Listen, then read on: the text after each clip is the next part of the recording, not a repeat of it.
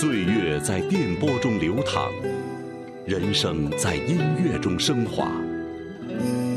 每天午夜时分，千里共良宵，与您共赴心灵之约。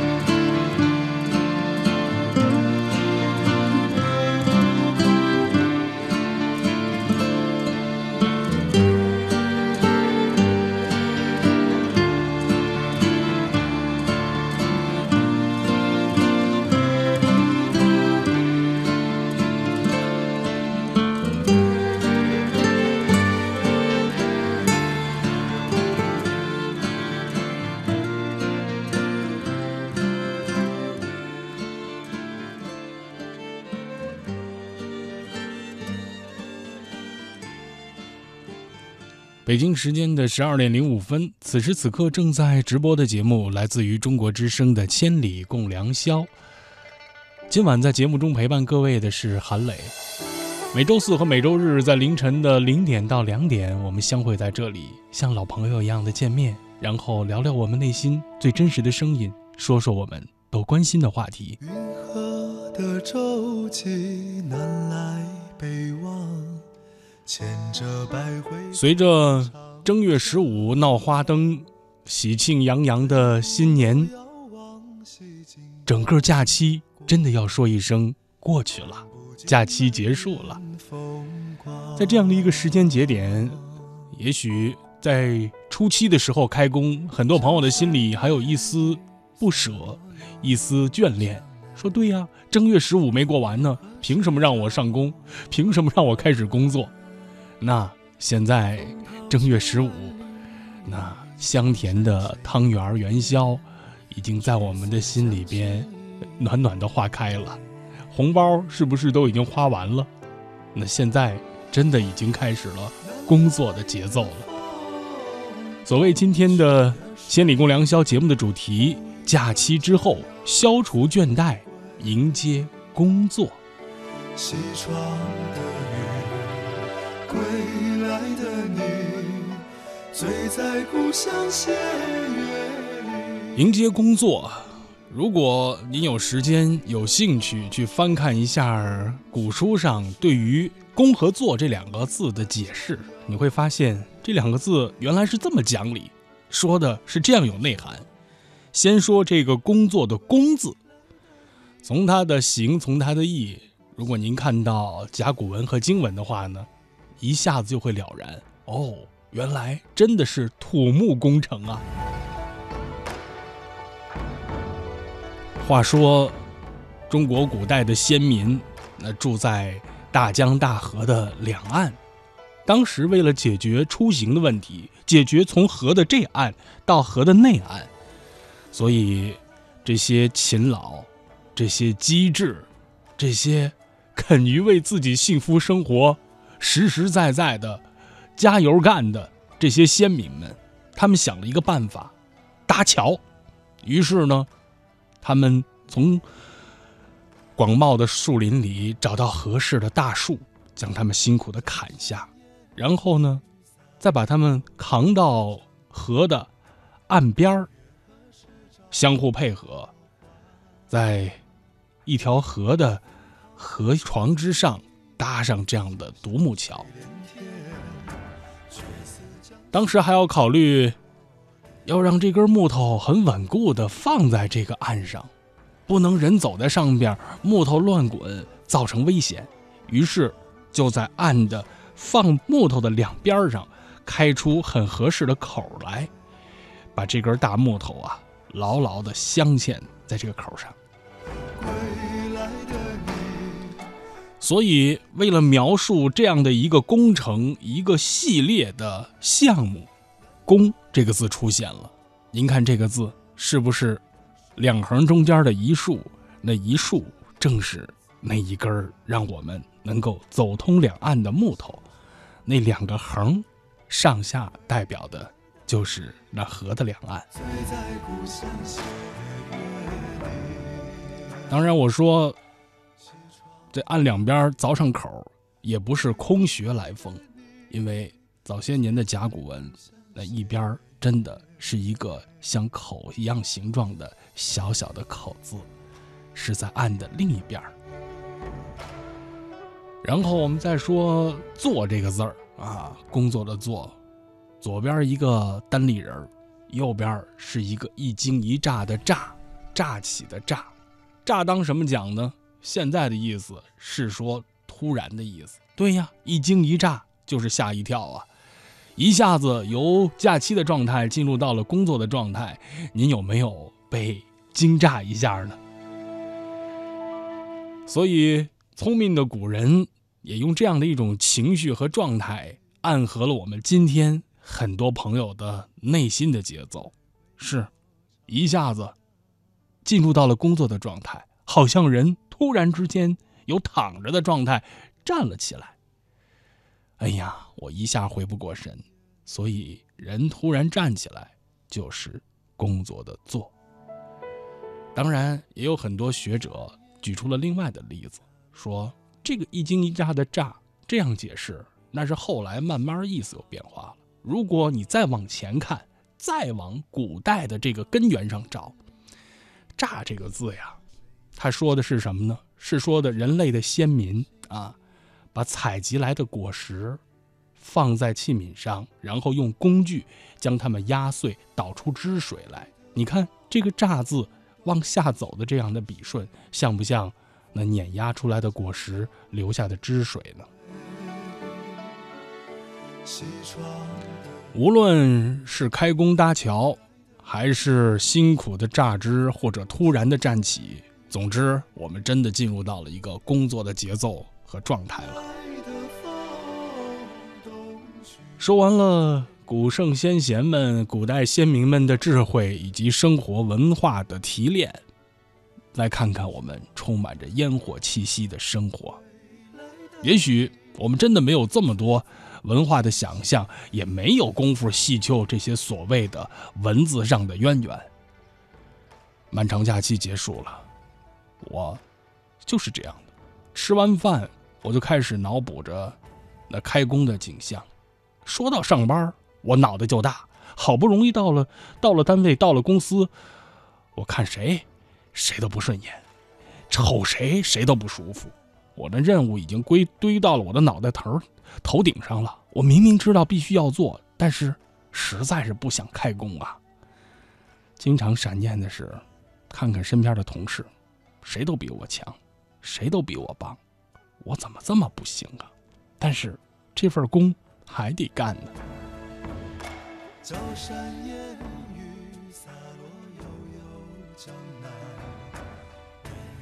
也许。这份心里边的小小的沮丧，这份小小的情绪的波动，可能距离我们真实的开工心理会更近一些。关于今天假期结束了，消除倦怠，开始迎接工作，是我们互动的主题。一段广告之后，我们继续回来。想要终身幸福，不仅要选对人，还要选对车。买大运重卡，用正品配件，享终身质保，构建行业服务高标准，开启重卡服务新纪元。详情垂询四零零六五三九八九八。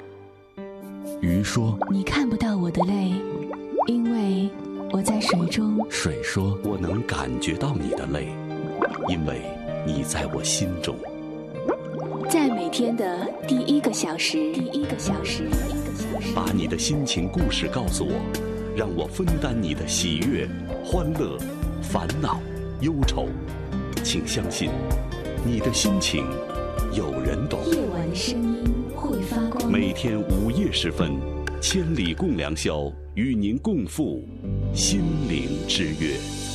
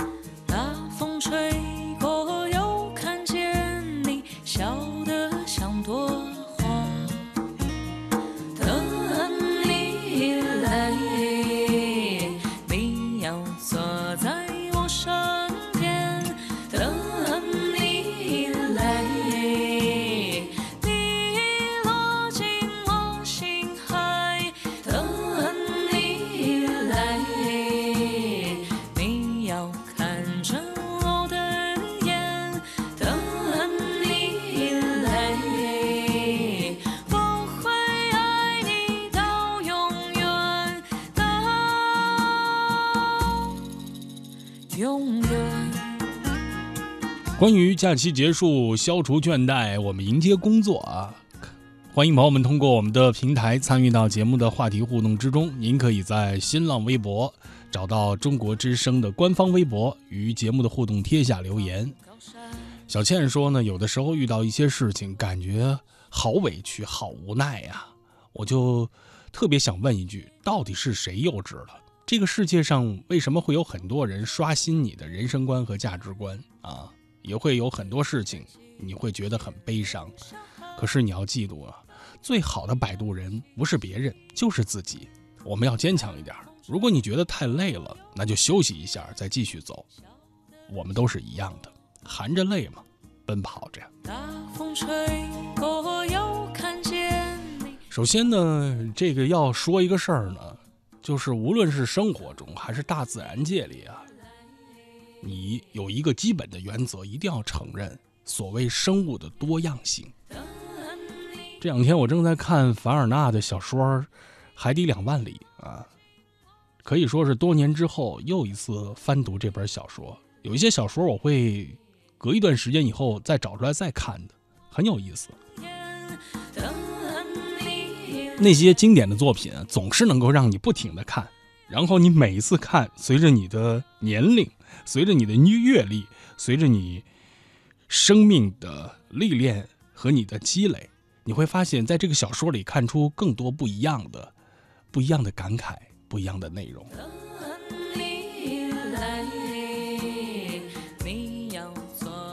海底两万里这故事啊，哎，其实是个很简单的事儿啊，讲的就是什么呢？啊，阿罗纳克斯教授，嗯，一个偶然的机会啊，遇到了诺第留斯号这个神奇船长尼摩船长，然后进入到了他这个潜水艇里，这个潜水艇就叫做诺第留斯号，而且法尔先生他写的这挺有意思。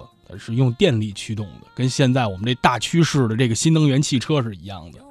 但是它的电能呢，不是说靠着超级充电站，也不是靠着自己家里边这很便宜的啊市政电来充电，从海水里、从盐分里哎提取的这些电能，驱动着这个庞大的电力潜艇在海底进行探险，然后种种啊在海底的所见所闻所感。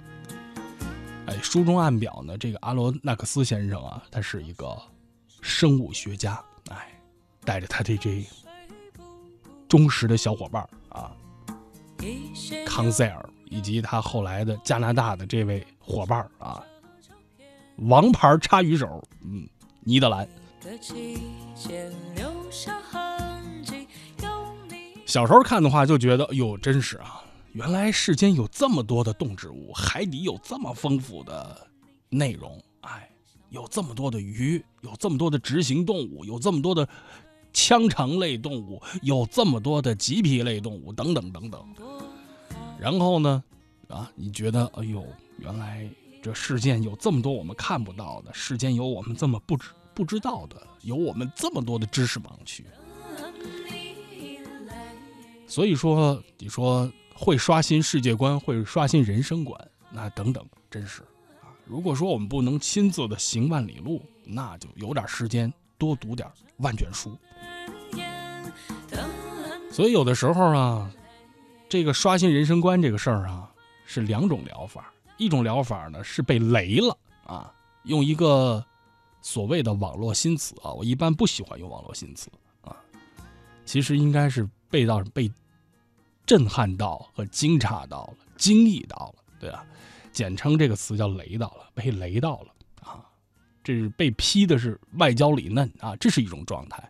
另外一种状态呢，是一种开启式，对吧？刷新人生观和世界观。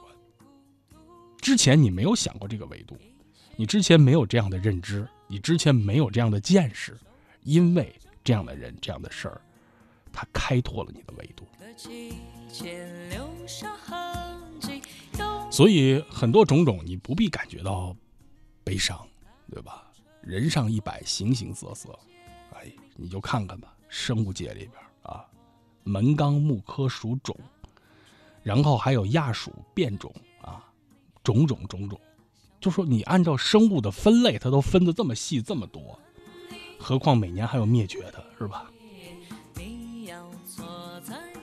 按照这样的一个速度，依然是一个庞大的 DNA 的宝库啊，生物资源的宝库。所以，允许各种各样的人存在，然后每一种人存在，啊，每一种生物的存在，它都有它的合理性。啊，你从这个角度上讲，你很多事情就会很释然，对吧？就真的很释然，就没有说觉得，哎呀，他怎么，他怎么这样啊，对吧？他他他为什么？他他怎么这么干呢？对吧？哎，按照他的这个生存环境，按照他的这个进化规律，按照他最后为了生存下去的这个生存技能，他只能这样啊，对吧？按照我们这个通俗的语言，就是他活活被挤兑成了这样啊，他只能长扁了啊，脑袋身体是一片啊，贴在地上，他只能这样。为什么？压力就这么大，它长圆了就被挤崩了。嗯，生物多样性，对吧？你一说你第一次见到这样的鱼，哎呀，太难看了，是吧？它就这么着，比目鱼吗？它它就得长这样，是吧？所以，开拓眼界啊，保持一种学习和好奇的心态，没有必要大惊小怪，对吧？刷新世界观、人生观，那很正常。呃，小东说呢，新年没有回家啊，依然在学校，可能有些倦怠吧。但是做自己喜欢的事情，感觉我那自己就是世界上最幸福的人。那新年伊始了，想一想下一步的目标啊，只想对自己说一声加油。愿所有的朋友们都能够事业顺利。高山上野花朵朵，河水不孤独，一些牛羊和我一样。鹏飞梦想说呢，我始终相信呢，任何事情都有它解决的办法，无论的结局好与坏，我们都应该坦然的去接受。总有那么一件事儿啊，要我们自己去面对，即使那不是最好的解决方法。工作呀，也是一样的。这方面呢，我们是独立的个体。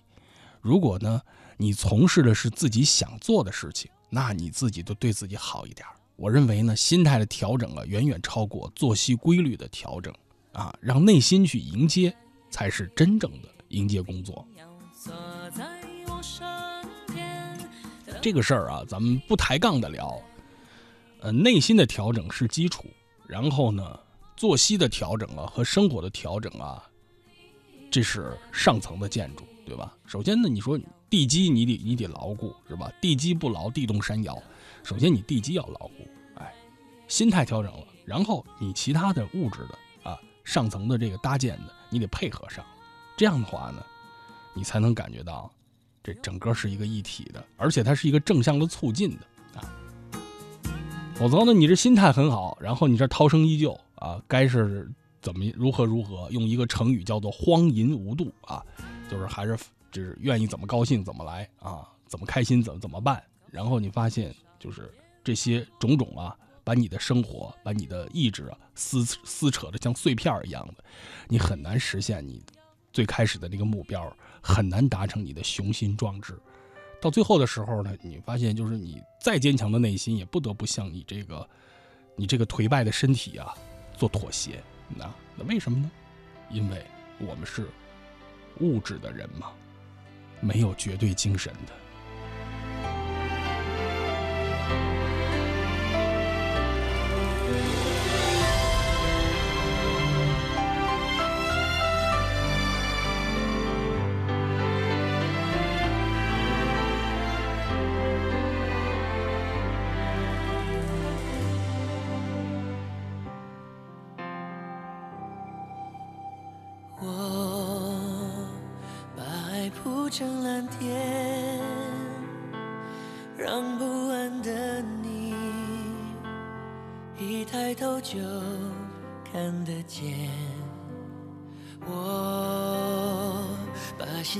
生火焰让怕黑的你拥着温暖入眠。我晓得时间如雪有时候会覆盖一切但是真爱一如倔强会重生的绿叶。第几个一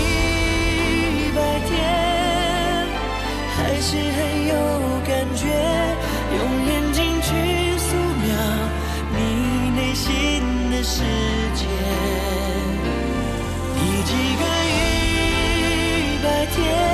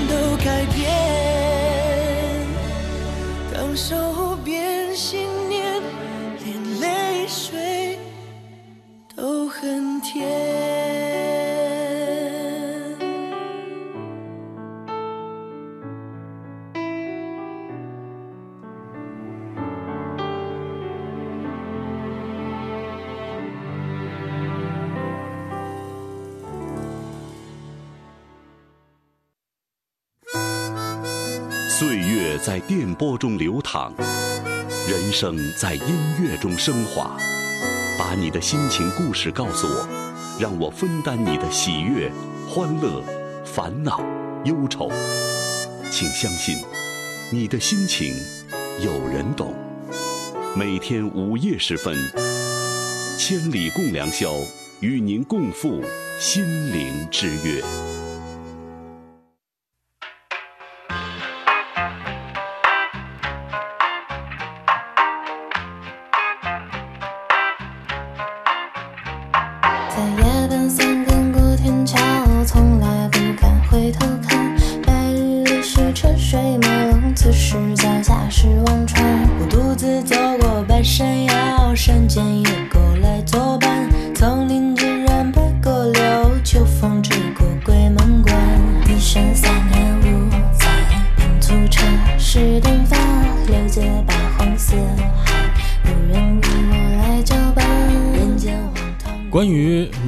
假期结束了，然后让我们消除倦怠，迎接工作啊！如果仅仅把它当做一个口号来喊，那是一碗鸡汤，是一碗浓浓的飘着紫菜花的鸡汤。实际上，对于所谓的职业上的我们的消沉和懈怠啊，以及内心产生的那种倦怠，从某种意义上讲，完全属于正常。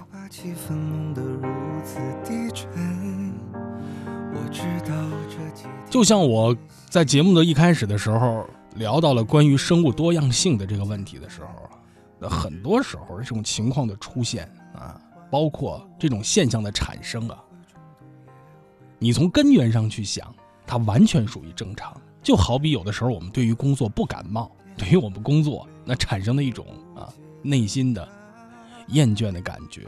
疲惫的感觉。哎，说到不感冒这个事儿了，如果比喻的话呢，其实我们所谓的在职业中的这种产生的周期性的不适感啊、无力感、厌倦感，其实就像是我们呃罹患了一场感冒一样，或者说叫做职业上的重感冒。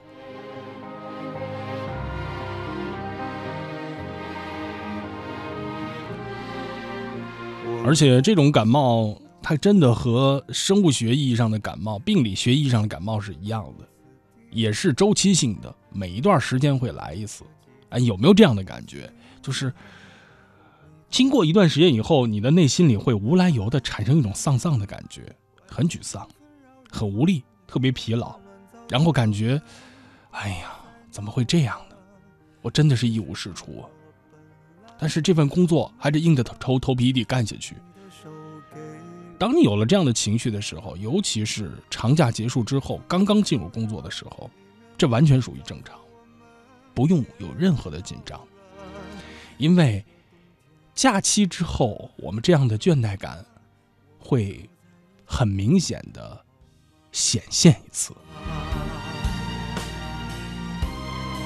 既然我们都说了，工作的“坐”字就是一个突然站起嘛，所以突然一下，你想久久躺着，久久蹲着，突然站起来，头还会晕一下呢。何况我们从不同的状态要进行切换的。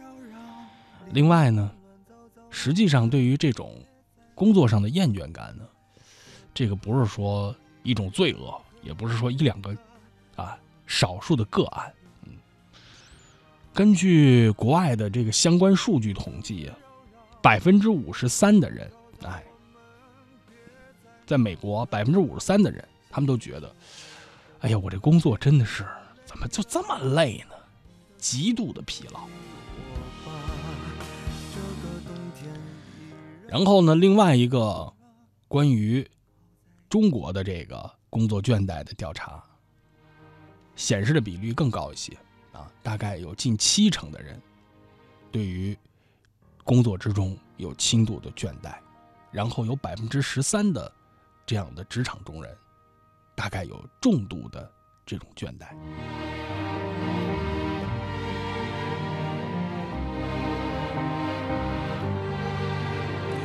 这是个什么样的比例呢？呃，举个例子说呢，就是可能今儿早上咱们一块儿坐电梯上楼，啊，可能是一个公司的，可能是咱们都是一个写字楼里的，坐电梯一块儿往上走。那，你一看，哎，这电梯里边，比如说啊，一共待着十个人，咱们正好赶上这一波了。当时，现在这个与北京来说，早高峰的时候啊，上班呢，经常排大队都排到街上去了，啊，就那几部电梯嘛，啊。这这咱们举个例子啊，总总得说有个数吧啊，十个人在这电梯里，按照那个调查数据的比例呢，就是这十个人你放眼看啊，七个人，哎呀，我觉得我今天这工作有点烦呐，又得来又得来上班啊，然后有一个人觉得，哎呀，我烦的快不行了，我都，哎呀，我真是，我都，哎，怎么着我能结束这种烦呢？就已经到了这种状态了。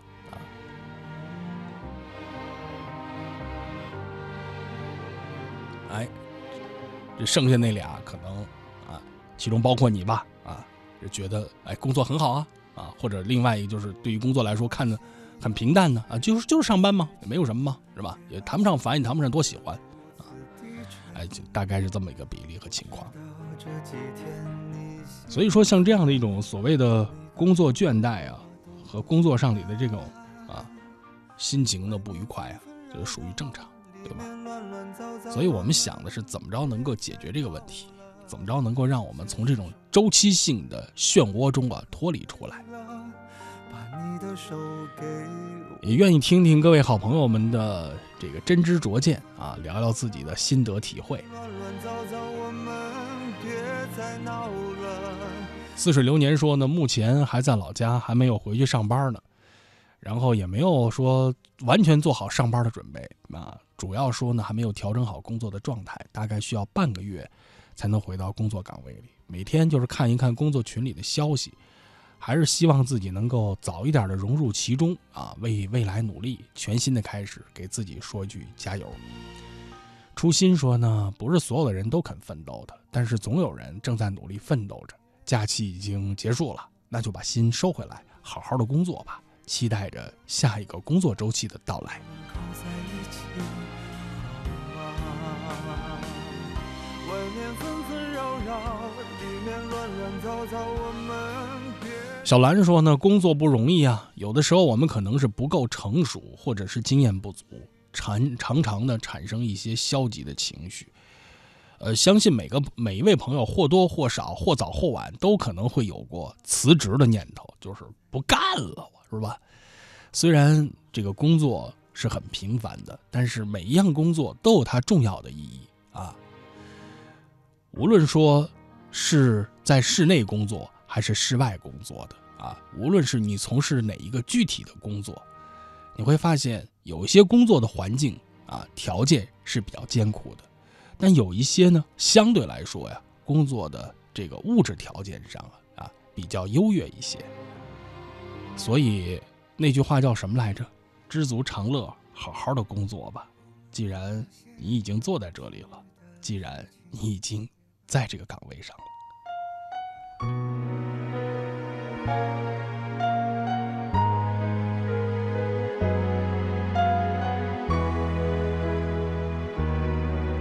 关于今天《千里共良宵》的节目互动主题，假期结束了，让我们。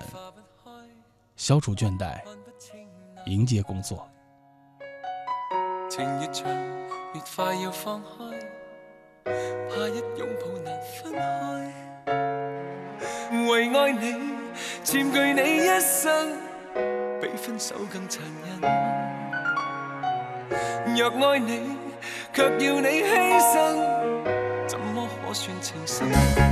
临别前，望见你眼睛。听不到你共鸣。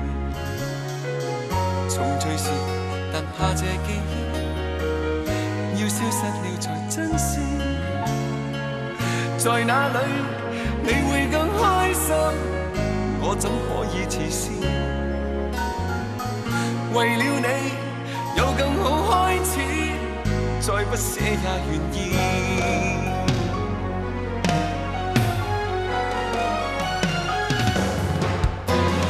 我不懂爱，有谁会更懂得爱？我不心痛，有谁会更加心痛？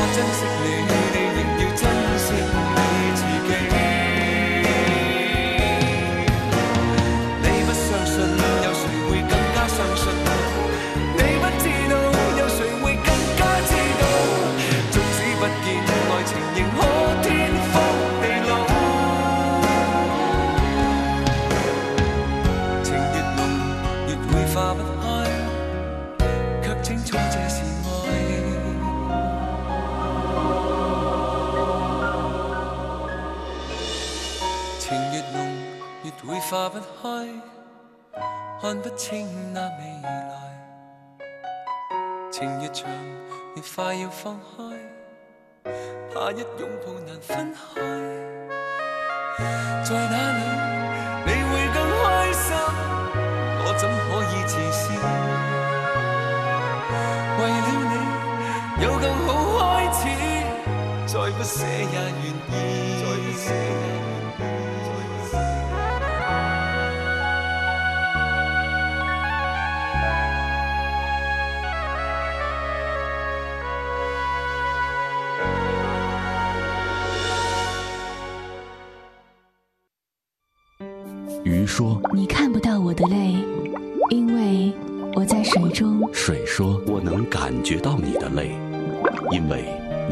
心中。在每天的第一个小时，第一个小时，第一个小时，把你的心情故事告诉我，让我分担你的喜悦、欢乐、烦恼、忧愁。请相信，你的心情有人懂。夜晚的声音会发光。每天午夜时分，千里共良宵，与您共赴心灵之约。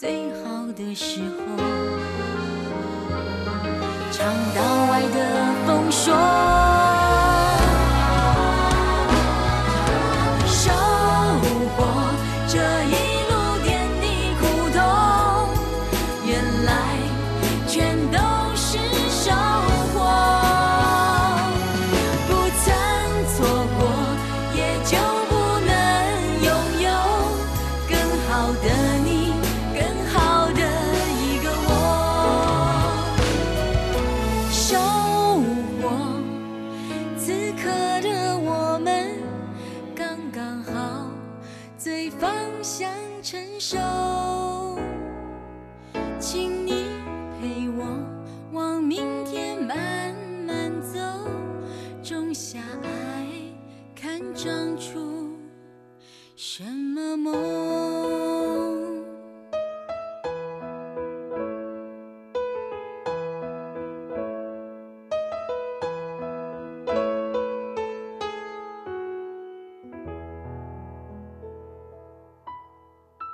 与各位朋友共赴心灵之约的千里共良宵继续直播中。今晚我们聊的是假期结束了，然后该消除一下倦怠，迎接一下工作了。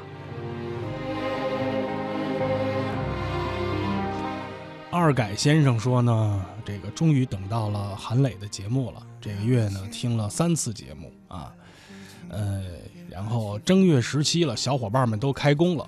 然后我和亲戚一块创业，但是由于某种原因没有开工，今年有些迷茫。现在呢，总是感觉一切都很虚无啊。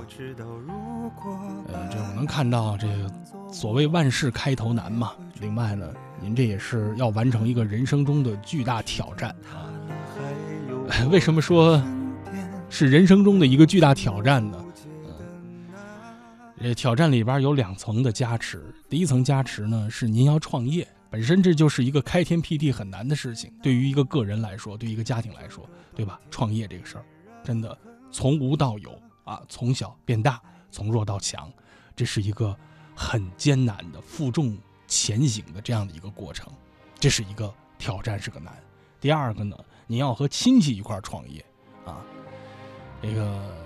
有过很多老话，很多俗话，都什么亲兄弟明算账等等等等。其实说的是什么呢？说的是这个人际之间这种关系的复杂和难以驾驭。另外也说明了兄弟啊、朋友、亲戚之间共同创业的里边隐藏的这些难度。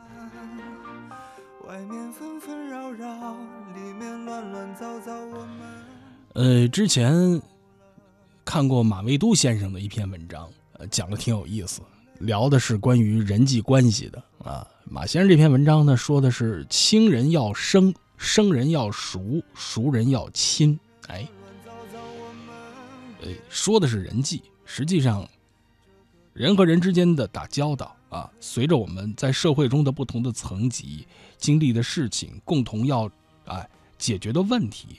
人际之间的关系是在不断的转移和变化中的啊，比如说，仅仅啊是情谊往来，那我们就是朋友，就是亲戚。但一旦啊共同做生意、共同创业、共同做事儿，那就由亲戚、朋友就变成了生意的合伙人。所以，这样的一种人际之间的关系，其实是有叠加的，是有转移和变化的。为什么会常常出现了一些就是我们，啊没有实现的“一加一等于二”或“一加一大于二”的这样的效应，反而出现了“一加一变成了零，变成了负”种种这种情况呢？可能就是我们在处理这些已经发生变化的和转移的人际关系的时，这个时候啊，你忽略了这种转移和变化，或者我们当时的能力没有足够的能力来驾驭。啊，和解决这样的变化过程中而产生的问题。按照马先生的分类呢，这个人和他人打交道其实是有三个层级的，或者有三个类型。第一个呢是亲人之间，哎，这都很很好理解啊，亲朋好友，这好友都不算，呃，亲人之间。第二个呢是。熟人之间，哎，都很熟悉，彼此很熟络啊。第三个呢是生人之间，所以这个原则呢也是挺有寻味的。第一个呢是亲人之间呢要生啊，生呢是这个生疏的生啊，就是不熟悉啊生的那个。呃，生人之间要熟，嗯。哎，反而是陌生的人呢，要熟络一些，然后熟人之间要亲。里面乱乱糟糟，我们别再闹了。这个冬天依然很冷关于这个是生人是这个亲人之间要生这个事儿啊，这个特别贴合二改的这个问题，关于。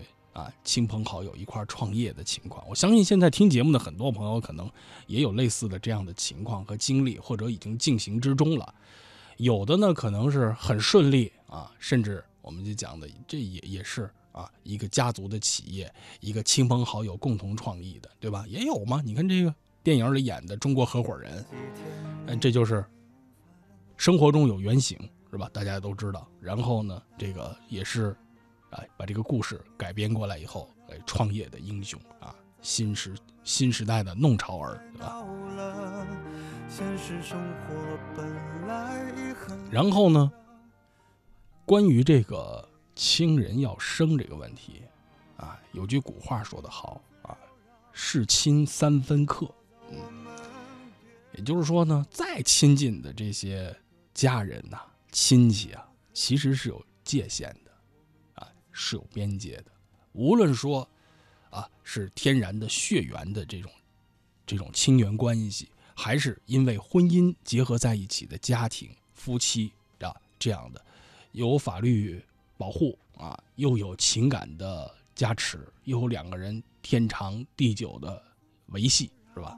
里面乱乱糟糟，我们别再闹了。所以说，无论是天然的还是后天的啊，只要成为亲人了，这里边其实是有一个必要的客气的啊。所以，亲人要生，这个生，其实谈谈的是这个客气的意思。这个客气啊，不是说两个人在一块儿，或者说亲戚在一块儿，这个，哎。我跟你客客套套的，然后呢，我到哪以后这是讲礼貌、讲礼数啊，就特别的周全。但是从你的内心里边，你要有这样的一个意识和概念。经常我们看电视啊、看电影里边这个父子啊、父女、子女对于自己的这个啊爹妈，对于家里边可能是啊大辈儿啊、叔叔舅舅什么的，哎。着急了，一说话，这边可能就会说：“你这个事情你不礼貌啊！你这不礼貌是什么意思？就聊的是亲人之间丧失了这个生字啊，以至于失去了边界，以至于关系出现了危机。诱因有很多呀，是吧？对吧？比如说家里拆迁了，分了几套房子，你看吧，这兄弟几个就得为这个打起来啊！凭什么他要拿两套，我才一套啊？凭什么他才？”啊，赔了爸爸妈妈才赔了一年，他就能分三套；我陪了十年才才给我半套啊，还得跟小弟一块分，那全这样的事儿，对吧？呃，种种原因吧，这有有的是因为利益的啊，也也有包括做生意的这种事情，所以这些都是诱因，这是诱因产生的这些亲人之间，哎，边界丧失啊，情感丧失。所以，亲人之间的这个生，即使是夫妻，即使是亲属、亲戚，有界限、有距离。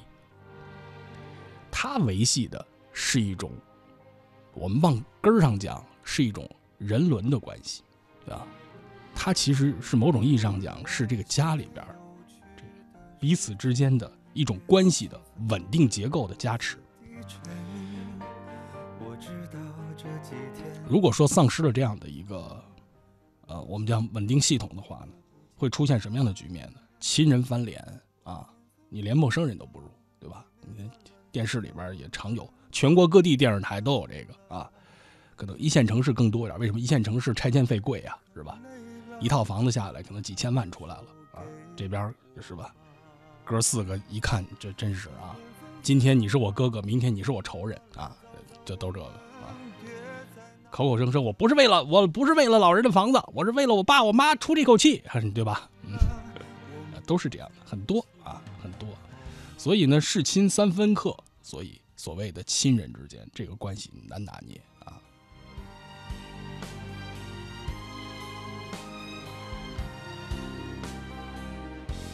包括做生意啊，做生意本身它就是一个有风险的事情啊，叫做利益风险共担啊。这后边有一个藏着一个词叫同甘共共苦呀，啊，赚了钱了那就是同甘，赔了钱了就是共苦，投资成功了就是同甘，投资失败了就是共苦，是吧？所以，呃，亲人之间正常和好也无话不说，也毫无保留，这很舒服，对吧？很和谐，全家这咱们讲这是一份啊浓浓的情谊，但是，一旦有些情况。出现的话，啊，就好比说是原子弹那个原理啊，它达到一定的这个一定状态的诱因的时候，原子核发生挤压，临界点一爆破，那种破坏力也是相当可怕、相当惊人的，对吧？所以我们常常会说这句话，关于亲人之间呢，要生。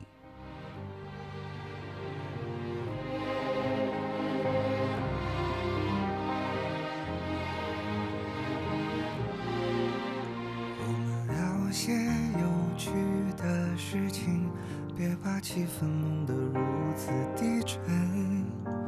我知道这几天你心烦，每个人都活都不简单。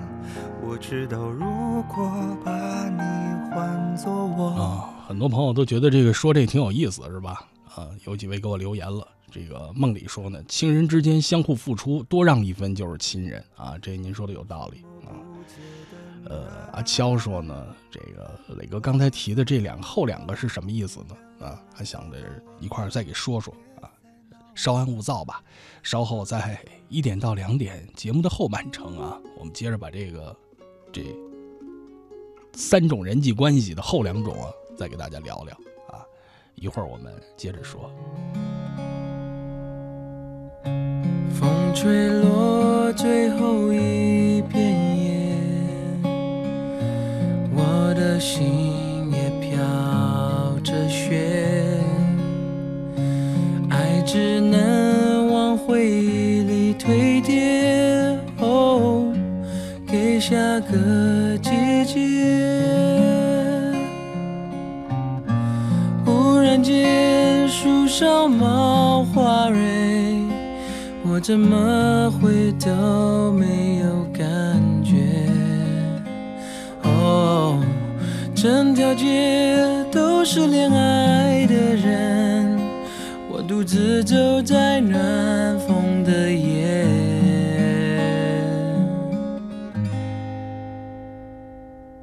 多想要向过去告别，当季节不停更迭，哦，却还是少一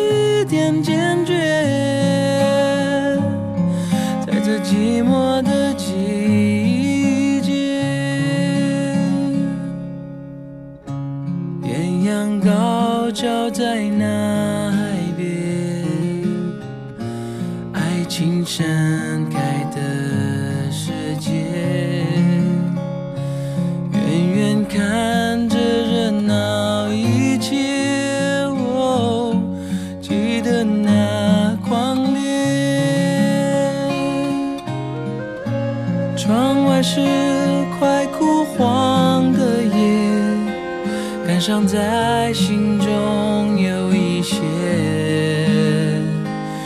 哦，我了解那些爱过的人，心是如何慢慢在凋谢。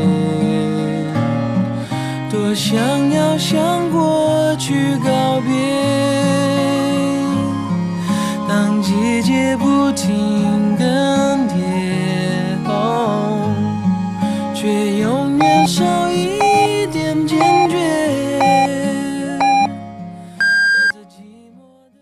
北京时间一点整。中国之声的听众朋友们，大家好，我是南宁铁路公安处刑警支队民警黄健。在列车上发生案事件，可以通过直接找乘警、拨打车厢内张贴的报警电话和发短信到幺二幺幺零三种方式报警，民警会及时处置。爱于心，见于行。中国之声公益报时。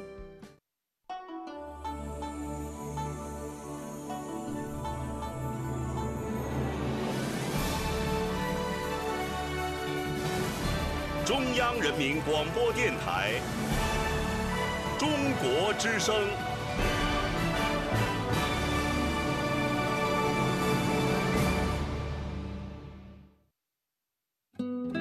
岁月在电波中流淌人生在音乐中升华。每天午夜时分千里共良宵与您共赴心灵之约。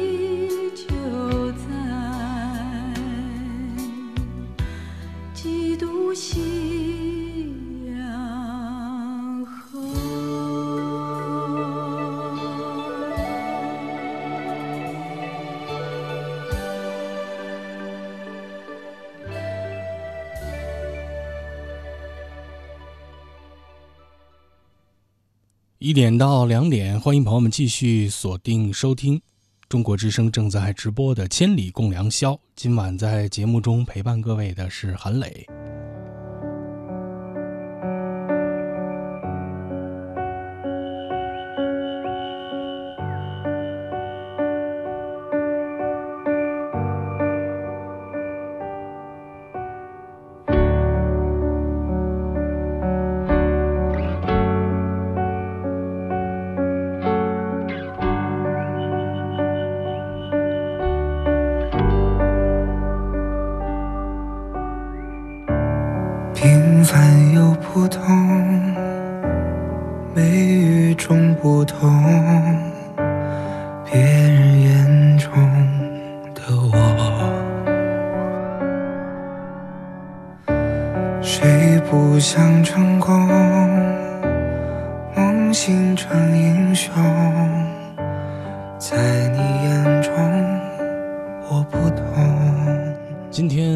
节目中，我们开启的话题叫做“假期之后消除倦怠，迎接工作”。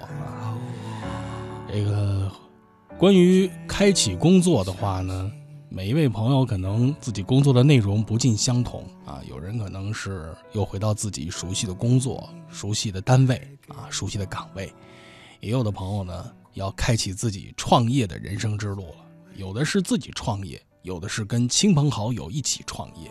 正如我们在呃节目的上半程啊，二改朋友聊到的这个问题。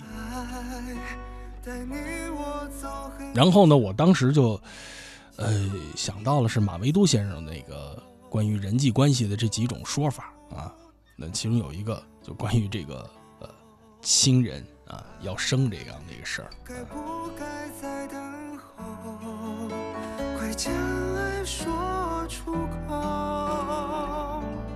那其实后两个呢，关于人际关系的是生人要熟啊，这陌生的人。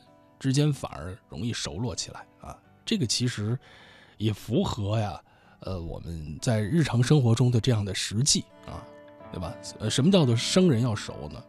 这最常见的例子啊，呃，有的时候是酒局之上所见到的生人、陌生人。哎，今儿可能第一次坐下来喝酒，第一次坐下来一块吃饭，哎，老张、老李。之前两个人一毛钱关系都没有，生命中没有任何的交集啊。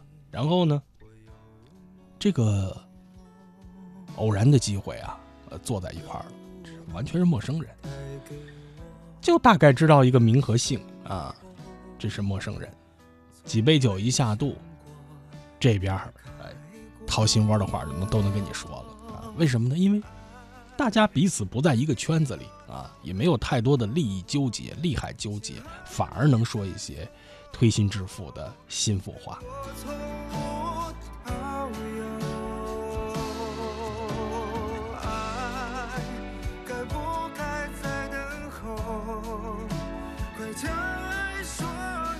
随着我们现在这个现代人的交流方式的改变啊，对吧？这生人要熟也有了一个新的时代的特点啊。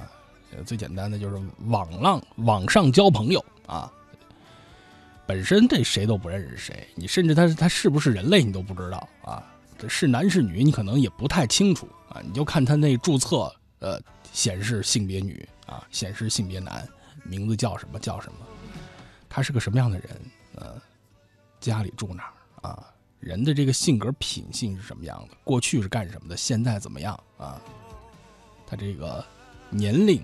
啊，学历、收入、知识、阅历、个人品格一概不知啊，这真是陌生人，对吧？所以你在网络上见到了这样的，或者结交的这样的朋友啊，这真的叫网友啊，反而容易聊的就很近。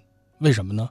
大家都是躲在这个电脑后边，躲在屏幕后边，躲在手机的这个哎后面，呃说，然后。再加上有些地方还可以启动匿名的功能，所以往往那说的更是真中之中的话。所以这个生人啊要熟，在这样的一个新的背景、技术背景之下，它又有了新的含义。所以网聊你会发现有说不完的话，但是这里边也有一个坑啊，大家也要注意，这真的仅仅是网聊，而且呃仅仅是。有一定的年龄、有一定的阅历、有一定的判断力的人，啊，能够呃做的这个事情。呃，之前那个社会新闻里边聊到说，关于中小学生手机管控的这个问题啊，这有很多的观点。有人说，小孩不能玩手机啊，网上什么人都有啊。也有人说了，那小孩为什么不能玩手机啊？你给他呀，他拿手机可以学习呀，啊，他可以拿手机查资料啊，是吧？拿手机查资料，这也是想瞎了心了，是吧？你小孩用手机，你就给他用那种限制功能手机啊，打个电话、接个短信就行了，是吧？你别让他用上网的，这是我的观点。以我这么多年，就是打着我要买个什么什么用它学习，你放心吧，没有一样是实现的啊。我很小的时候啊，我就跟我爸说我要学英语，给我买个随身听啊。后来你发现这么多年，我的音乐的滋养能力都是那个时候给起的蒙，因为那个机器买来以后就没听过几句英语啊。你可能有一盘英文词英英文教学磁带，后边跟着五十盘唱歌的磁带，所以那是当年打着学英语旗号买的随身听。后来我要加强我的理化学习，我要买一个计算器啊！行，你买了吧。买了以后，那计算器发现太高级了，里边还内置几个俄罗斯方方块的小游戏呢。行了，一发不可收拾，对吧？所以说这个不要说以这个什么我要学习为目的来来这个搞，有些东西真的对学习是有用的，但是你得根据这个孩子的真实情况，根据你。作为孩子的监护人的管理的能力和和水平和艺术，你能不能驾驭这个工具，对吧？你自己还不是很清楚呢，你自己可能还是手机一个重度依赖者，还是个电子游戏的一个沉迷者呢。你还说孩子，你要学习，这个手机上的游戏你可不能玩，你也是想瞎了心了啊！只有你相信我有啊，所以说这个事情，对啊，具体问题具体分析啊，也不能一概而论。但是如果你没有这个能力驾驭和和进行服务和管理的时候，你先别碰它呢，对吧？要不然不是就坑自己吗？孩子那也是辛辛苦苦自己，对吧？自己生自己养的，你怎么怎么能下手坑呢？是吧？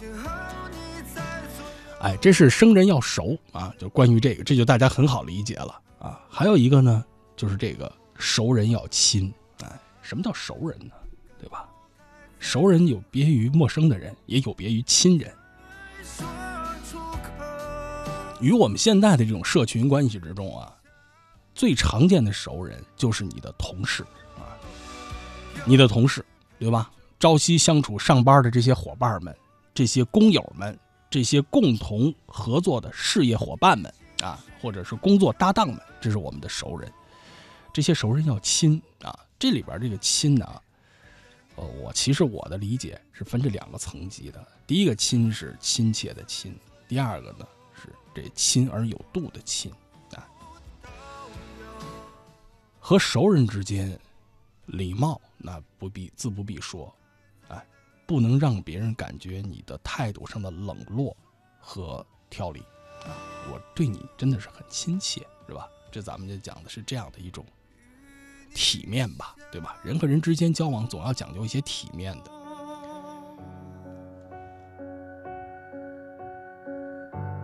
然后呢，与生人完全相反的是，生人可以不设防、没有边界的坦诚的交流，无话不说啊，知无不言，言无不尽，那真是掏心窝的。与陌生人可以网聊，但是和熟人之间呢，那大家就千万得小心了。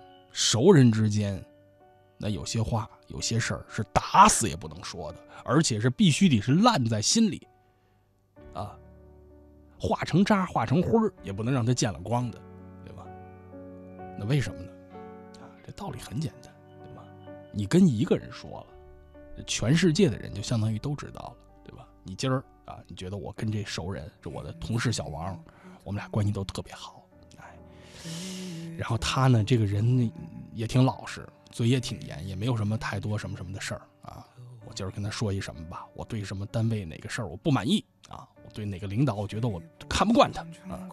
完了，你只要你跟他说了这一句，全单位人都知道啊。每个人都是小喇叭，每个人都是不透风的墙，没有。而且呢，就是这种背后的话呀，你发现它有很强的这种穿透力和渗透力，它往往啊，它传播的能量啊都特别的强大，哎，所以最后这个你可能无意的或者是好意的好事儿的传来传去也得变了味儿，你就会变得非常的被动，非常的尴尬。所以这个熟人之间要亲啊，一个是这样的一个分寸和把握。爱带你我走很久当然，其实这几种啊，我们不能一言以蔽啊，因为毕竟人和人之间这种相处和交往啊，可以说是所有的这些顶尖的研究这种关系学里边最复杂的，对啊。这不是说我们想象的这么简单，说这有有这样的一个原则，一言以蔽全都有了，没有这样的啊，没有说这个用一个很简单的原理就能够把所有的人际关系都涵盖的，那是不可能的啊。所以我们只能说，这从内心里边，首先得有认知啊，以我们有限的能力、有限的这个区分的这种啊分类的方式，把它先给区分一下。然后呢，你先认知和区分的基础上，才能谈得上能把握、能驾驭。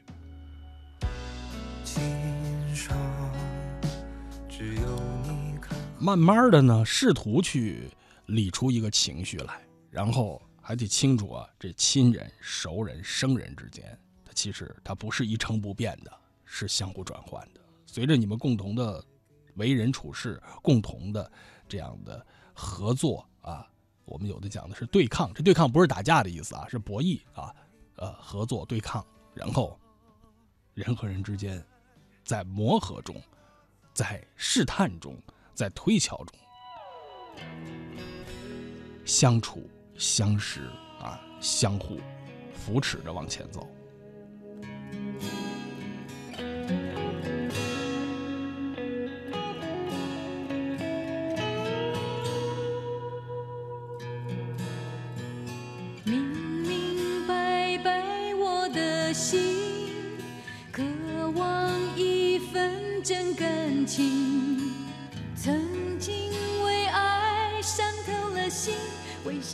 甜蜜的梦容易醒。你有一双温柔的眼睛，你有善解人意的心灵。如果你愿意，请让我靠近，我想你会明白我的心。星光灿烂，是寂寞女儿心。告别旧日恋情，把那创伤抚平，不再流泪到天明。我明明白白你的心，渴望一份真感情。我曾经为爱伤透了心，为什么甜蜜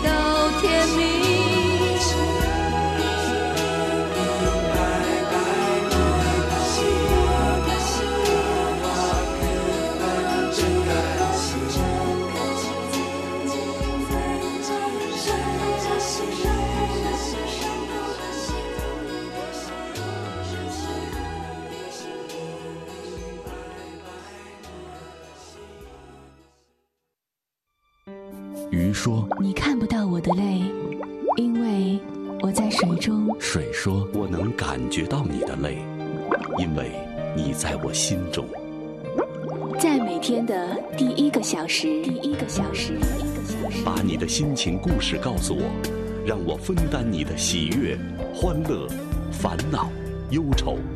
请相信，你的心情有人懂。夜晚的声音会发光。每天午夜时分，千里共良宵，与您共赴心灵之约。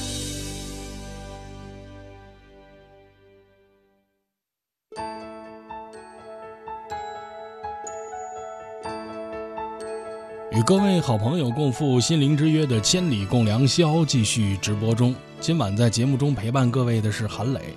每周四和每周日凌晨的零点到两点，我们相会在节目之中。如果您愿意参与到今天的节目话题互动之中，假期结束了，让我们消除倦怠，迎接工作，可以在新浪微博找到“中国之声”与节目的互动贴下留言互动。你低下头去，天刚刚下过了雨，雨水湿了满地。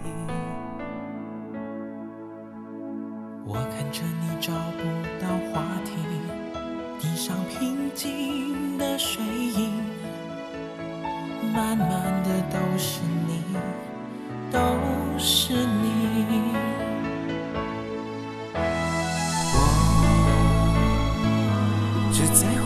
你在一起，即使没有话题也不要紧。反正爱情有时也需要平静。我只在乎和你在一起，即使一言不语，心在感应。这一刻，我们都不忍心睁开眼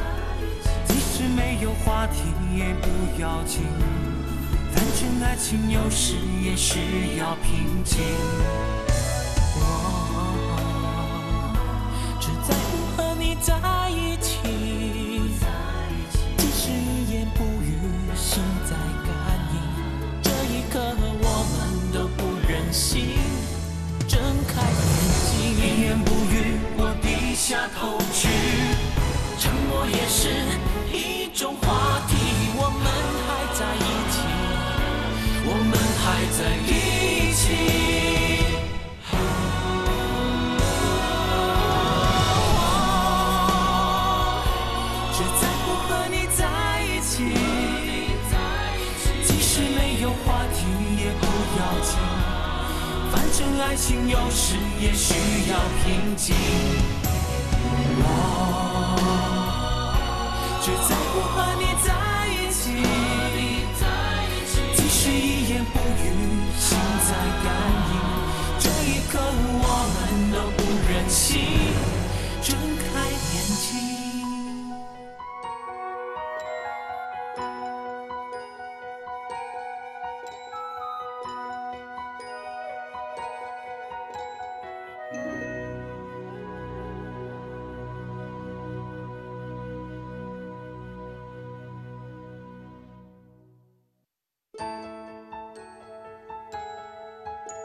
关于消除倦怠、迎接工作、假期结束之后，我们这样的心态种种的调和。呃，韩子说呢，现在处于倦怠期吗？最近上班心态真的好差啊！想想觉得现在的工作哪哪都不好，分分钟不想干了。可能是因为跳槽季又来了吧，所以浮躁。这样也是也想的是不好不好。关于这个工作倦怠啊。这其实是一个，呃，通常的，而且是普遍的情况啊，绝对不是说一个个体的，或者说一个极度的一个个案。呃，我刚才在前面已经举了那个具体的数率了啊。美国社会百分之五十三啊，中国稍微呃还要再高点七成左右的有轻度的工作倦怠啊。当然，这个是仅仅是一家之言，对吧？但它能说明一定的问题啊。这个，既然我们聊这个消除倦怠，其实工作倦怠这个事儿啊，还是，哎，挺有一些研究头的啊。最近这个电影《流浪地球》特别火啊，很多朋友都去看。呃，作为一个老科幻迷，这个其实当年呃银河奖的那批作品里边，真的可圈可点的有很多。当然，就是呃刘慈欣老师有他个人的魅力，有他个人这个写作。咱们就讲的是值得敬佩的，尤其是作为我们这一茬科幻迷啊，一路追随着这些呃中国科幻的这些大牛们啊，这些大咖们一路看过来追过来的，那是我是坐在电影院里边是全程流着眼泪看啊，就是什么什么样的心态呢？就是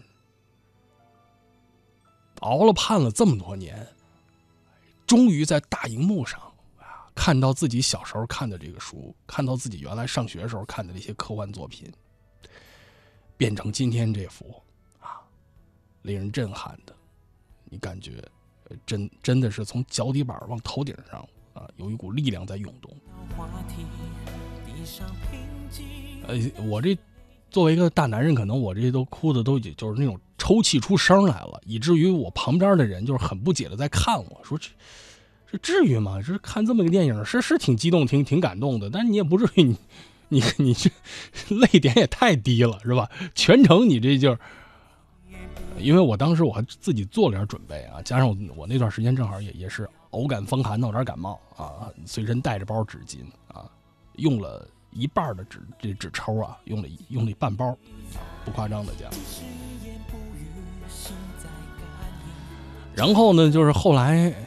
看到什么程度呢？就是我，因为我不能老是吸溜吸溜的，是吧？后来我就是没办法，我就把把那纸巾掖在脖子里啊，怎么着呢？就是让它流吧，有泪尽情流啊。最后那个眼泪啊，把我这个掖在领子这儿的那些纸巾的，基本都打塌了，都给啊。你们想象就是什么样一个尊容？这边戴着两层眼镜啊，因为看的 IMAX 版的嘛，这儿一层眼镜，上面一层眼镜啊。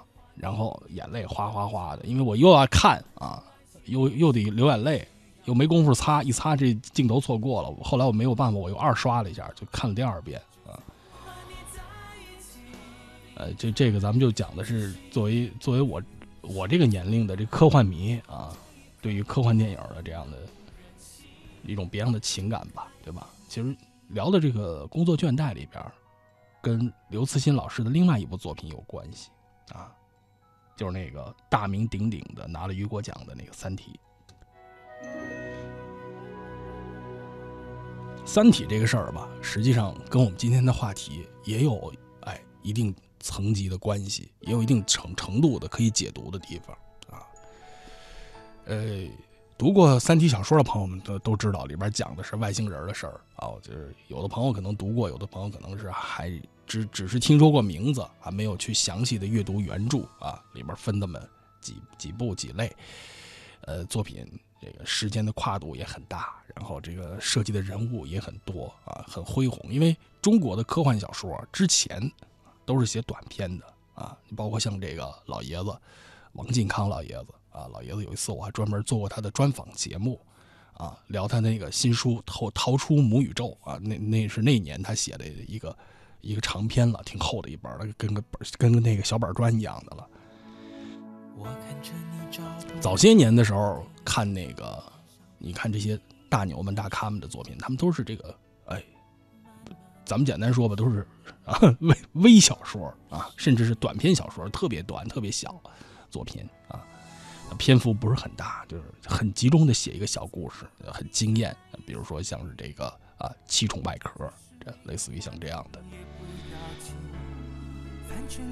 《水星播种》啊，都等等吧。很多很多，当然还有很多科幻迷，那还能大家在心目中有不同的代表作品，这这都是啊，这都是共通的。然后呢，就说到这个《三体》，《三体》里边其实它也有关于这个，就是职业上啊啊，干活觉得倦怠了，工作觉得无望的这样一种心态？呃，《三体》这个故事其实很简单，就是地球这边啊，有一天偶然的偶偶然的机会发现，嗯。这不远的地方，啊，其实说不远的也也是多少多少光年之外呢，有一个三体星，这么一个体系，住着三体人啊，你这么理解吧？怎么怎咱们就是一分钟看明白啊，几句话说清楚。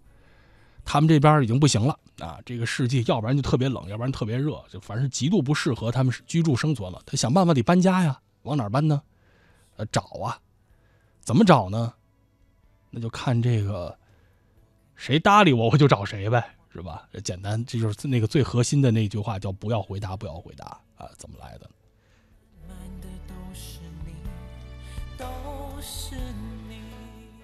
然后地球这边呢，有一个事儿呢，就是不停的寻找地外生命啊。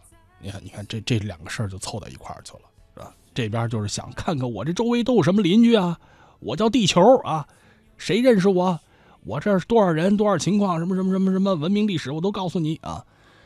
然后这边呢，学摸着我，我得找一个，我都搬家过去，把当边的那边人全都弄死，然后我住他们家里啊。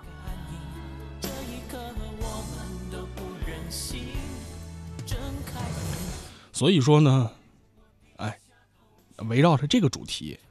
来的就是三体人要来地球上怎么来应对？这发生这一系列的故事，这是三体的这个故事的情节。当然，整篇故事恢平恢宏巨著啊，洋洋洒洒，大家有时间去细看。我不剧透了，也不赘言了。呃，还是那句话，千言万语不及您好好翻翻原著。呃，然后呢，这里边就是咱们单聊今天这个职业倦怠这一点啊。地球上的这个里边这个负责往宇宙里边。发射线找人，有这么个工作组，其中有一个成员啊，叫叶文洁啊，这是《三体》里的女一号。你可以把它理解为是初代的，就是中国的寻找这地外生命的这个工作团队里的一员啊，在这个呃特殊的年代，然后整个是一个特殊的状态啊，他们成立这样的一个特殊的部门啊，然后呢？他的这个心态和状态呢，他他就是种种原因吧，个人的成长啊，呃，历史的背景啊，他觉得不行，是吧？这样，这整个人类就这么下去，对地球不负责呀，没有希望啊，是吧？其实他的这种心态啊，也是一种职业倦怠的一种体现，对吧？就是对于这个工作，进而他影响他的工作，所以他就想，我怎么着能够。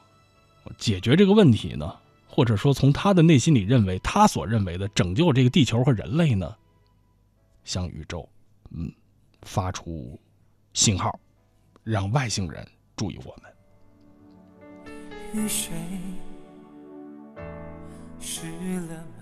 与此同时呢，三体星这边啊，也有一位啊，是三体星人，他的工作是干什么呢？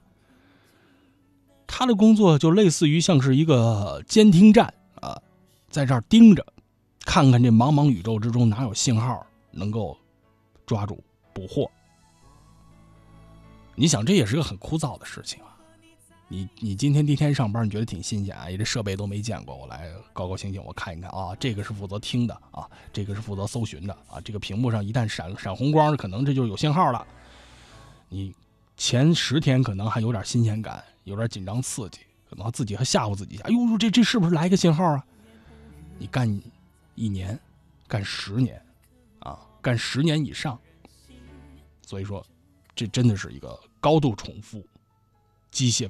机械简单，可以说是一个基本上也没有什么成就感的一个工作，对吧？你像这三体星这这位老哥，他也很郁闷呐，每天去就这么个活儿盯着，往那屋一待，戴耳机子看设备，天天这一条线什么都没有，啊。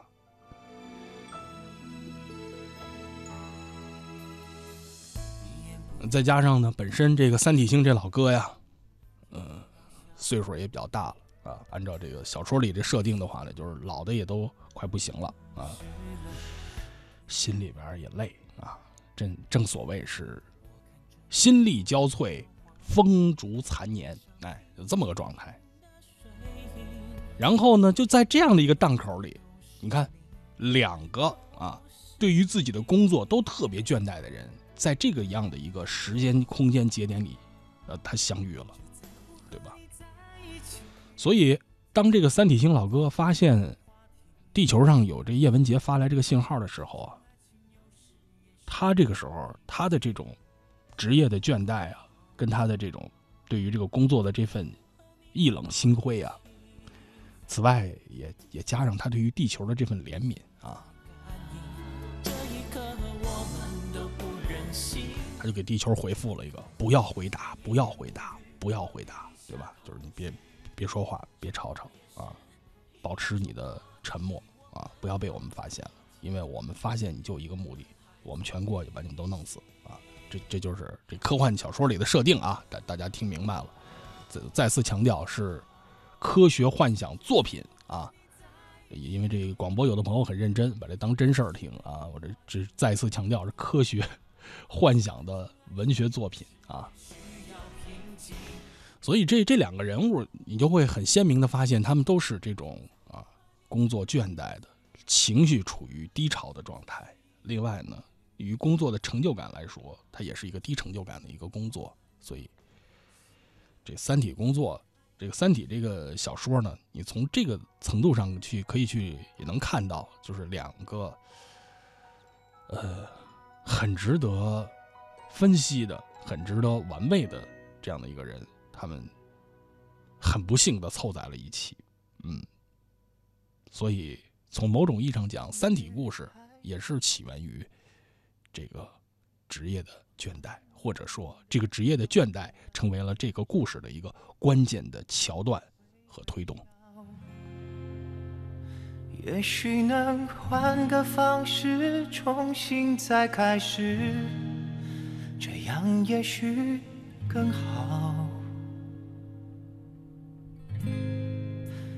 你我的世界已经一推再妥协，我以为我付出你会有感觉，总是在默默假想你会不会？忽然心疼我，换一种方式去爱。变成朋友，换一个角色存在，躲开了伤害。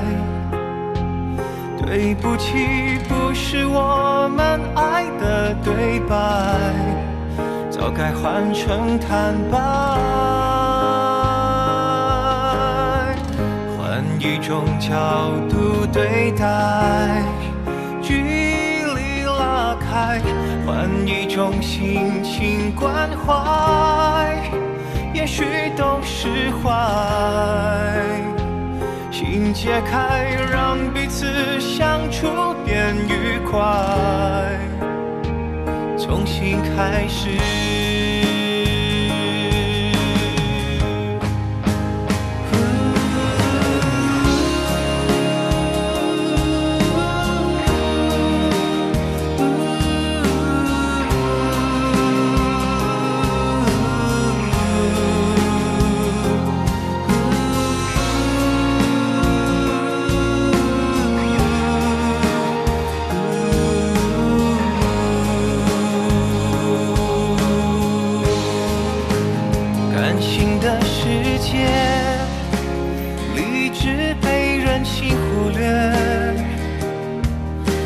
不顾一切你会有感觉，总是在默默假想你会不会忽然的爱我，换一种方式去爱。变成朋友，换一个角色存在，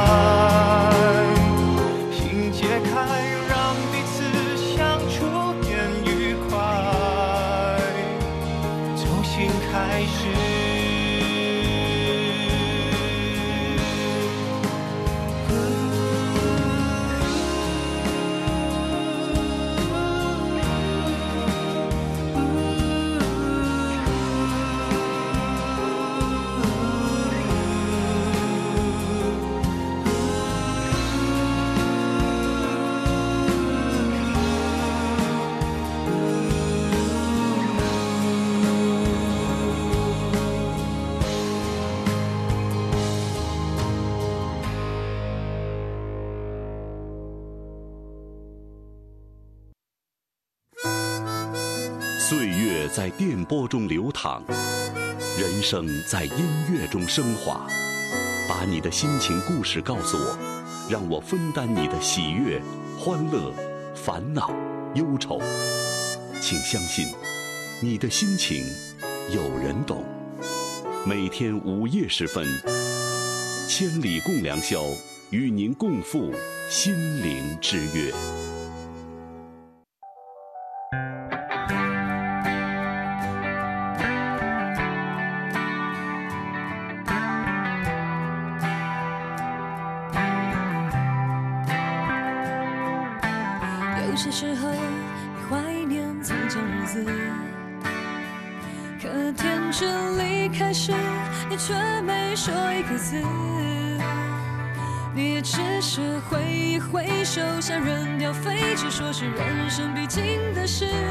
就和他七分，却又感觉怅然若失。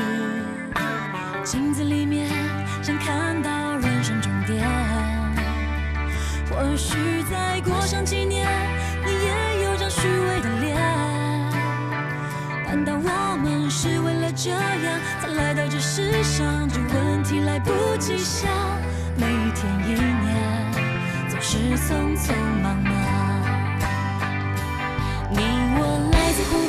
广西、宁夏、河南、山东、贵州、云南的小镇乡村，曾经发誓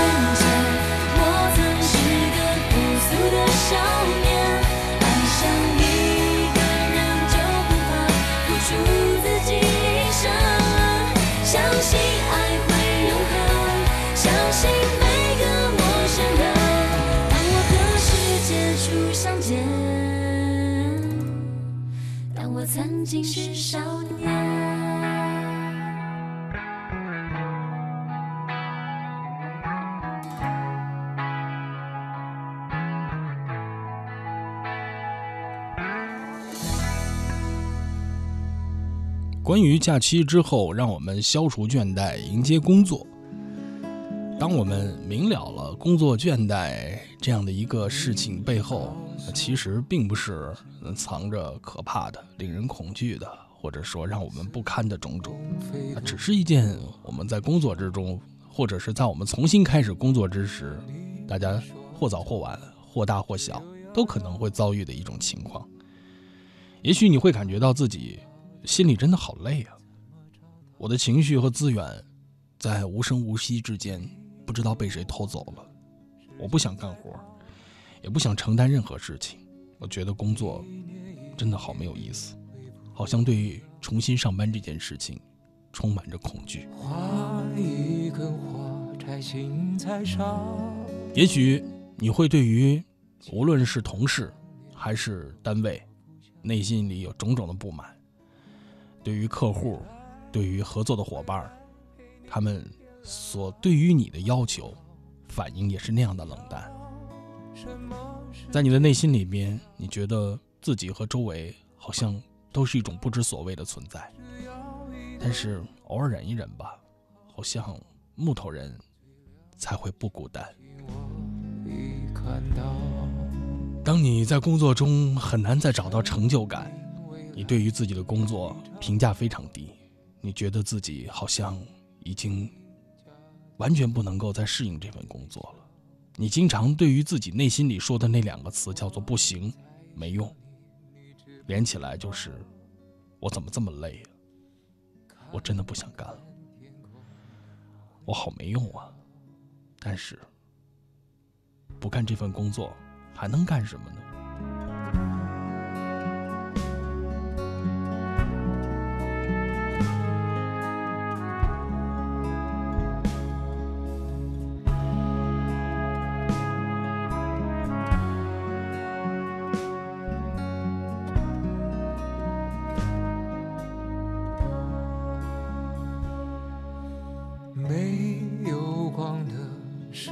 在跑，一年一年，你会不会忘掉？花一根花，摘心在烧。千万光年的爱，我不想要。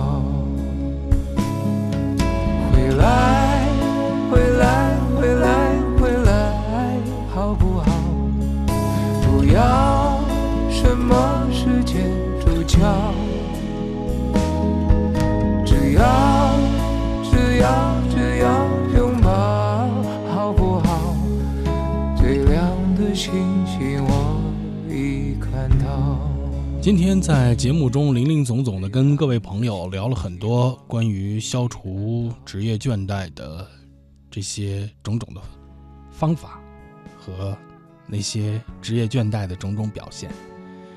如果加以总结的话呢，消除这种倦怠啊，或者消除这种类似于像感冒一样的周期性出现的情况，我们真的有很多事情可以做。正如像考试那样的，我们先看看自己。最能搞定的事情有哪些？首先看看我们能够马上解决的事情有哪些。当我们出现这样的心理的周期性倦怠的时候，或者是职业上的一种困倦、疲劳、无力感的时候，先找一些你能够很快解决、很利索解决的事情，建立你的职业上的信心和动力你。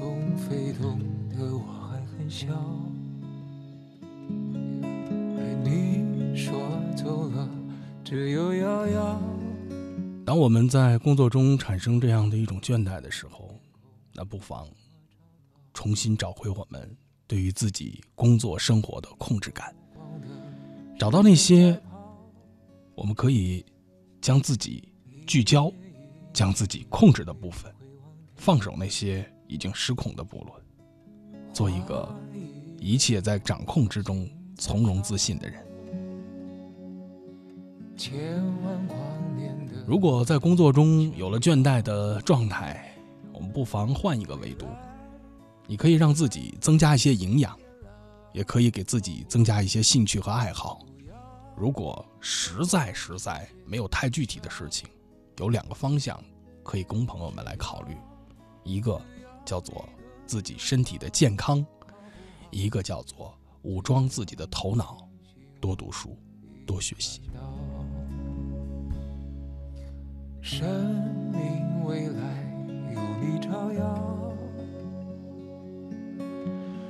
对于所谓的工作倦怠这样的一个事情，正如我们今天在节目的一开始聊的“工”与“作”，“工作”这两个字，其实“倦”与“怠”，还真的是有一番推敲的。首先，任何人在工作中都可以倦，对呀，我有权利产生疲劳感，我有权利让自己觉得累。但是，怠，并不是每个人都要把它落为实处的，因为。倦可以存在，但怠真的是万万不可，因为倦了仅仅是心里的一个动摇，而怠真的会给我们带来工作上实实在在的危害。如果倦怠来了，我们不妨像迎接老朋友一样的把他们先迎进门啊！这两天心情倦怠了，没关系，哟，你又来了，没问题，来吧。来我身边，坐一坐，说一说，聊一聊，看看你有什么样的感觉，说说你在为什么。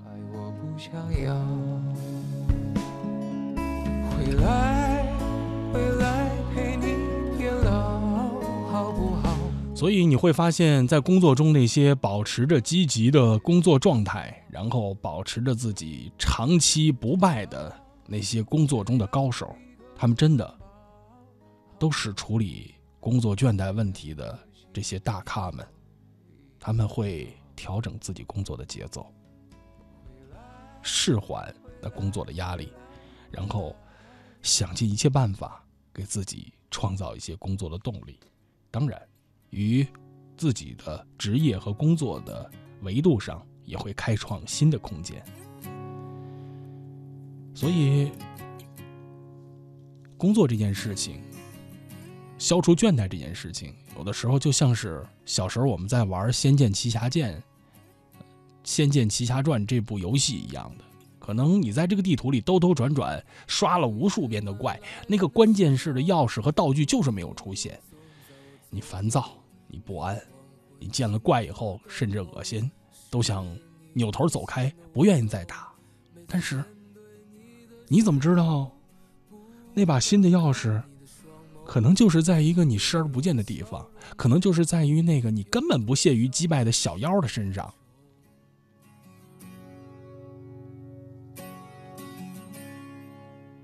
一场工作就如同一场我们每一个人都在真实扮演的游戏，要升级，要打怪，要从头再来。你的爱总在我心间，你是否明白？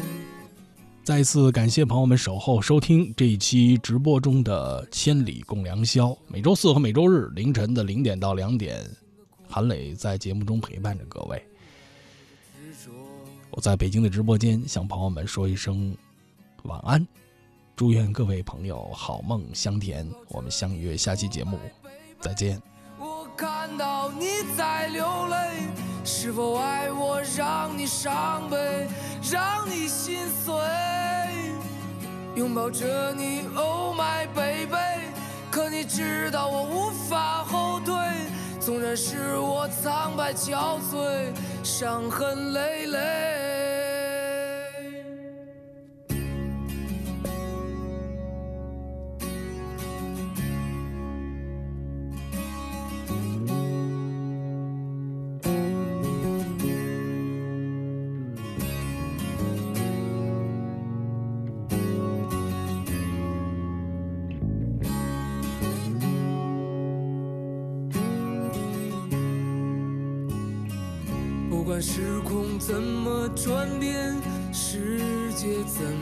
改变，你的爱总在我心间，你是否明白？我想超越这平凡的生活，注定现在就是漂泊，无法停止我内心的狂热，对未来的执着。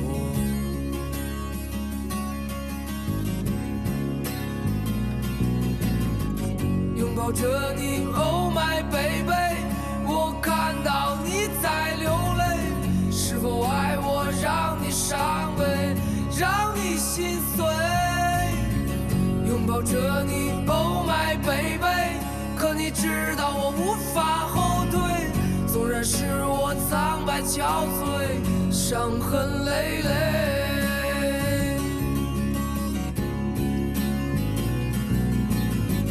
拥抱着你，Oh my baby，你在流泪，是否爱我让你伤悲，